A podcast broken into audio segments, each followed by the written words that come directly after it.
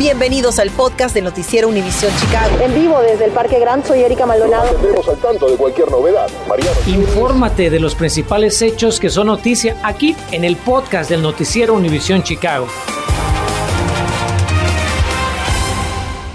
Feliz miércoles y gracias por acompañarnos. Vamos a iniciar con ese intenso calor en plena primavera que no se quiere ir y que muchos disfrutan como una probadita del verano que ya se aproxima, Enrique. Pero es inevitable ante estas temperaturas no echarle un vistazo a esta toma bellísima de la Torre Hancock de nuestra ciudad. Vea nada más, se ve algo de nubosidad, pero bueno, el calorcito se siente.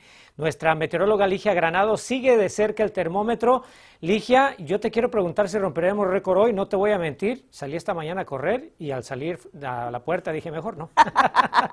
Enrique, ayer mencioné que para todos mis amigos que les gusta hacer ejercicio al aire libre, mejor esperaran un poquito y sabes qué, lo dije porque sé que tú eres de esos que tempranito ya están saliendo a hacer su ejercicio y en los próximos días esa será la situación. Respondiendo a la pregunta, sí hemos roto récord de temperatura máxima aquí en la ciudad de Chicago debido a ese calor intenso. Señor, señora, usted lo sintió, por supuesto. 90 grados fue nuestra temperatura en O'Hare, que es nuestro sitio oficial de rompiendo así el antiguo récord de 89 grados impuesto en el año de 1982. Esto, además de que nuestra temperatura promedio debería ser apenas de 69 grados. Entonces estamos muy por encima de ese promedio y con un nuevo récord. Y entre jueves y viernes sí, podríamos todavía tener algunos récords. Así que vamos a estar muy pendientes a eso. En este momento, 88 grados marca el termómetro. El punto de rocío, le muestro esto porque es importante. Este punto de rocío no es otra cosa sino el nivel de saturación de humedad que hay en el aire. Cuando vemos números arriba de 65 o incluso 70 es porque la humedad nos está realmente acabando, nos está haciendo sudar y bueno, pues la sensación térmica también se ve afectada. En este momento nuestra sensación térmica es de 94 grados. Aquí tiene las temperaturas en este momento, 90 en toda la zona suburbana. Waukegan, ustedes solo 64 grados. Ayer les mencionaba que en cercanías del agua iban a estar mucho más frescos y vamos a ver cuál es la razón de eso. Vuelvo enseguida. Aquí te veremos. Muchas gracias, Ligia. Le contamos ahora que las últimas horas en Chicago se han destacado por la violencia y tiroteos múltiples que se unen a otros que le hemos presentado en la semana. Seguimos con Mariano Gielis, quien nos tiene las declaraciones del superintendente de la policía y también nos habla de una propuesta estatal que beneficiaría a las víctimas de crímenes violentos. De los dos tiroteos con múltiples víctimas registrados ayer en el suroeste de la ciudad, el ocurrido en el barrio de las empacadoras a eso de las 4.30 de la tarde es el que más preocupa a las autoridades. Cinco personas fueron baleadas, una de muerte. Y todo, seguro el superintendente de policía David Brown, está relacionado a la liberación por medio de una fianza de un conocido pandillero hispano acusado de varios crímenes anteriores con arma de fuego. Quiero enfatizar, afirmó este mediodía Brown en conferencia de prensa, que nuestros oficiales hicieron su trabajo. Detuvieron a este delincuente peligroso y violento, pero este delincuente pagó su fianza y quedó libre. La evaluación de riesgo que hacen nuestros jueces debe cambiar, reclamó el uniformado. Ahora, no todas son malas noticias en las calles de Chicago. Después de un año récord en materia de homicidios, las cosas parecen estar mejorando, al menos en las 15 comunidades incluidas en el plan antiviolencia de la alcaldesa Lori Lightfoot.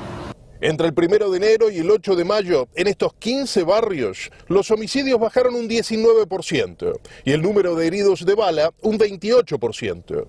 En toda la ciudad esos rubros también bajaron, pero apenas un 7% y un 15% respectivamente. Ahora, a pesar de que la tendencia va en sentido correcto, es menester señalar que el saldo sigue siendo ampliamente superior que en 2019 y 2020. Hasta el 8 de mayo, 173 personas habían sido asesinadas, 901 heridas, según datos de la policía. La situación es tan grave que excede a las autoridades locales. De hecho, esta misma mañana el gobernador Jevi Pritzker firmó un paquete de medidas dedicado a combatir la criminalidad. Una de esas leyes, sin embargo, lo que busca es reparar el daño que genera la violencia. La ley HB 2985 autoriza la creación de un fondo dedicado a pagar directamente los gastos funerarios de menores asesinados con armas de fuego. Al día de hoy, la Secretaría de Estado de Illinois sí ayuda a víctimas de crímenes violentos, pero la asistencia económica es más bien un reembolso. El crimen debe ser reportado dentro de las 72 horas de sucedido y hasta una semana después en caso de crímenes sexuales. Y puede completar la solicitud electrónica hasta cinco años después del incidente. Los crímenes contemplados incluyen lógicamente los homicidios, pero también la violencia doméstica, el abuso sexual, el secuestro y varios más. Para gastos funerarios, usted podría recibir hasta 10 mil dólares. Para otro tipo de servicios, hasta 2.400 dólares por mes. María Rogielis, Noticias Univisión Chicago. Y en una actualización del choque mortal entre un camión y un tren que les presentamos en edición digital, continúa a esta hora el cierre preventivo de la línea BNSF de Metra, por lo que el servicio hacia Aurora queda suspendido. Esto luego de que un tren se estrellara contra un camión en el suburbio de Clarendon Hills. Lamentablemente, un pasajero que iba en el tren falleció y otras cuatro personas resultaron heridas y ahora la Junta Nacional de Seguridad en el Transporte investiga el accidente. Según reportes, el chofer del camión quedó atorado en las vías, pero pudo salir de la unidad antes del impacto. Los usuarios de Metra con destino hacia Aurora o procedentes de esa ciudad deberán encontrar otra alternativa. Y fíjese que aprueban una ley para restaurar los centros de prueba de emisiones vehiculares en Chicago. La senadora Sarah Figgenholz promovió la medida para recuperar los cuatro centros de verificación vehicular que, como usted recordará, fueron cerrados en Chicago por ahí en el 2016. Esa situación pues obliga a los motoristas locales a conducir hasta los suburbios para la prueba de emisiones. La nueva ley requiere que la Agencia de Protección Ambiental de Illinois someta un plan para reabrir esos centros de verificación el próximo primero de octubre. Bueno, ya le anticipábamos la visita del presidente Joe Biden aquí a nuestra ciudad de Chicago, a nuestra área. Esta tarde el mandatario llegó al aeropuerto O'Hare y a su llegada lo recibió en la terminal aérea eh, la presidenta del condado Cook, Tony Prenwinkle, en representación de la alcaldesa Lori Lightfoot, quien está en Texas. La primera parada de Biden fue una granja en Kankakee para discutir cómo la invasión rusa a Ucrania ha impactado la cadena de abastecimiento de alimentos y los precios en los Estados Unidos.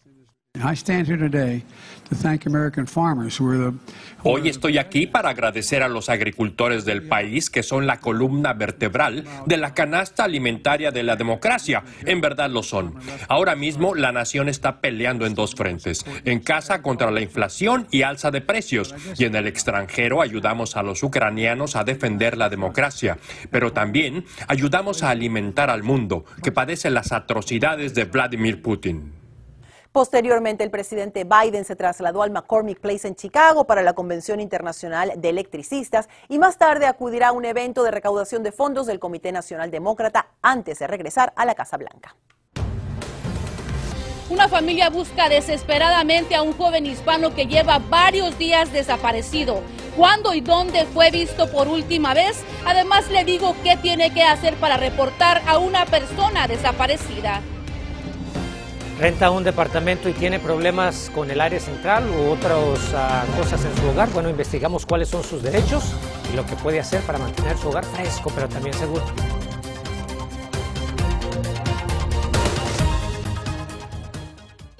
Infórmate de los principales hechos que son noticia aquí en el podcast de Noticiero Univisión Chicago. Una familia latina se encuentra desesperada, pues hace 11 días que no tienen noticias de uno de los suyos. Carmen Vargas platicó con la hermana del joven desaparecido justo en el mismo lugar donde fue visto por última vez. Carmen, buenas tardes. ¿Qué le han dicho las autoridades a la familia? Cuéntanos. Buenas tardes, Erika Enrique. Les comento que la hermana de Daniel me compartió que la policía de Chicago ya está investigando la desaparición y que estarán trabajando en conjunto con UIC, universidad a la que tanto Daniel como su novia asistían. ¿Lo ha visto? Su nombre es Daniel Sotelo. Tiene 26 años y se encuentra desaparecido desde el pasado 30 de abril. Fue su roommate, su amigo con el que él vive, que los vino a dejar aquí en esta estación de Roosevelt CTA Train Station. Um, y no le dijo a dónde iba a ir Daniel a su roommate, nomás le dijo que iba a ir al norte. pensamos que fue con su novia Natalia, pero no está confirmado que sí fue con ella. De acuerdo con Jennifer, la novia de su hermano Daniel, Natalie Brookson, también desapareció el 30 de abril, pero fue vista por última vez en el 5527 al norte de Maplewood Avenue a eso de las 6 de la tarde. La última vez que la miraron a ella fue en su trabajo, ah, es lo que creo, abril 30 y nadie sabe nada más de eso.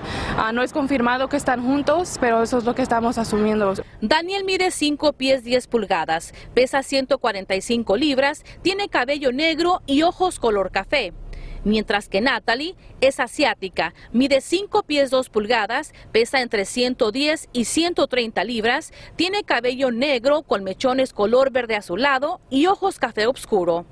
Cabe señalar que el Departamento de Policía de Chicago ya está investigando la desaparición de ambos jóvenes. La policía creo que va a estar trabajando con UIC. Ah, el colegio no estaba atendiendo Daniel y Natalia. Ah, creo que ahorita nomás van a estar tratando de trabajar a ver qué pueden hacer entre los, los dos departamentos ahorita.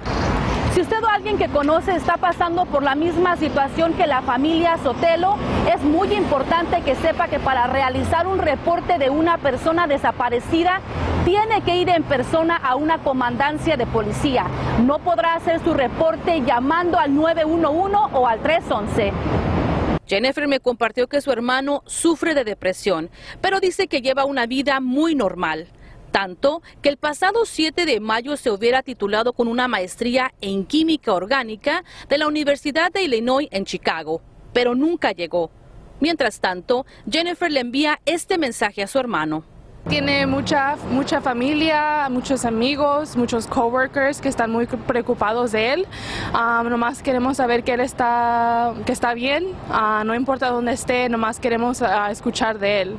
Y bien, si usted tiene información sobre el paradero de estos jóvenes, llame a los detectives encargados del caso al 312-744-8200. Estamos reportando en vivo desde el South Loop. Carmen Vargas, Noticias, Univisión Chicago. Carmen, muchísimas gracias. Ahora vamos a hablar de la pandemia porque le cuento que sigue muy presente en todo Illinois. Le muestro cómo la tasa de positividad sigue subiendo con 297 casos de COVID por cada 100.000 habitantes, esto durante los últimos siete días. Y para hoy el Departamento de Salud Pública reporta 6.158 nuevos casos de COVID, incluidos 11 decesos. Apenas el miércoles pasado el Estado registró 5.748 nuevos contagios de coronavirus con 14 muertes. Y ya le hemos informado de personas que siguen sufriendo secuelas del COVID semanas y hasta meses después de infectarse. Ahora una nueva investigación de Northwestern Medicine identifica más riesgos en pacientes que terminaron hospitalizados. El estudio indica que personas que siguen dando positivo más de 14 días después de la prueba inicial de coronavirus tienen más probabilidades de experimentar delirio y más días de hospitalización y también mayor mortalidad eh, que aquellos eh, sin la llamada diseminación viral persistente de COVID. Con frecuencia recibimos muchos mensajes de ustedes quejándose de que su arrendador no le cubre algún tipo de reparación que pueda necesitar su hogar. Pero ¿quién es el responsable de hacer estos arreglos? María Berreyesa buscó esta respuesta y también nos explica cuáles son sus derechos como inquilinos durante los meses de calor. Buenas tardes. Cuando suben las temperaturas como lo es en esta tarde, no tener un aire acondicionado sin duda se convierte en un grave problema. Es por eso que hoy le explico si usted o quien le renta es el responsable de hacer estas reparaciones. Si su arrendador le proporciona electrodomésticos como refrigerador, la estufa o el aire acondicionado, es él quien debe mantenerlos en buenas condiciones de funcionamiento. Pero si es un problema pequeño y el costo de reparación es menos de 500 dólares o la mitad de su alquiler mensual, tiene otra opción. Puede arreglarlo usted mismo y deducir el costo de su alquiler siempre y cuando el costo total no supere la renta del mes o que usted no haya sido el causante del daño. Dicho esto, me encontré con Víctor Moreno, técnico de aire acondicionado por más de 25 años. ¿Cuáles son algunos consejos que los inquilinos pueden hacer desde su casa y no necesariamente llamar a un técnico? Que los inquilinos pueden hacer desde su casa y no necesariamente llamar a un técnico. Claro, definitivamente lo que se recomienda antes de hacer una llamada es cambiar el filtro. El filtro es una de las piezas indispensables que está filtrando todo, todo el aire, ya sea en el invierno o en el verano. Entonces, una parte que se recomienda cambiar cada dos a tres meses. Eh, esa es una falla muy común que a veces la gente se olvida, de que hay un filtro. Y, hemos sido llamadas eh, que simplemente nada más era el filtro, que estaba muy sucio.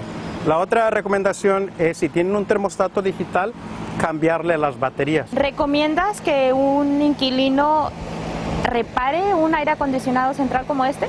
Ah, definitivamente no, yo creo que es un trabajo más para los expertos, para técnicos que, que hagan este tipo de trabajo, ya que tiene componentes eléctricos y puede ser este, riesgoso para las personas que no tienen la experiencia con este tipo de equipo y pues más que nada por la electricidad y corriente que está presente en los máquinas. Dicho esto, lo primero que debe de hacer es darle al arrendador la oportunidad de solucionar el problema. ¿Cómo hacerlo? Debe enviar un aviso por escrito informándole al arrendador sobre el problema y su plan para solucionarlo. Si quiere retener el alquiler, tiene que hacerle saber al arrendador cuatro cosas por escrito. ¿Cuál es el problema? Que planea retener parte de su renta, cuánto de su alquiler planea retener y por último que le está dando alrededor de 14 días para solucionar el problema antes de retener el alquiler. Y si el arrendador después de esos 14 días aún no le soluciona el problema, guarde muy bien esa carta ya que después de ese plazo puede exigir le reduzcan el alquiler hasta que se solucione el problema. María Berreyesa, Noticias, Univisión Chicago precisamente la exposición a ese intenso sol lleva a muchas personas a cometer errores tratando de proteger su piel. Los dermatólogos están advirtiendo que el bloqueador solar no puede ayudar a prevenir el cáncer de piel si se aplica incorrectamente. Los especialistas dicen que el error más común es que las personas no usan la crema protectora asumiendo que no la necesitan, pero el bloqueador solar debería ser una rutina diaria con un espectro de protección UVA y también UVB con factor solar de al menos 25 y de 50 con exposición prolongada al sol. Continuamos con el podcast del noticiero Univisión Chicago. Y esta tarde le tenemos un combo muy atractivo para personas que buscan trabajo. El concejal Byron Siccho López invita a una taquiza con más de 300 oportunidades de trabajo para cualquier persona mayor de 18 años. Esta feria de empleo será, tome nota, el viernes 13 de mayo en el 2100 Oeste Cermak Road a partir de las 3 de la tarde. El evento, muy acertadamente, pues se llama Tacos y Trabajos. Así es que va a buscar trabajo y de paso, pues se avienta unos taquitos. Claro que sí. Pues muy, muy buen atractivo para la gente. Gracias por escuchar el podcast del noticiero Univisión Chicago. Puedes descubrir otros podcasts de Univisión en la aplicación de Euforia o en univision.com diagonal podcast.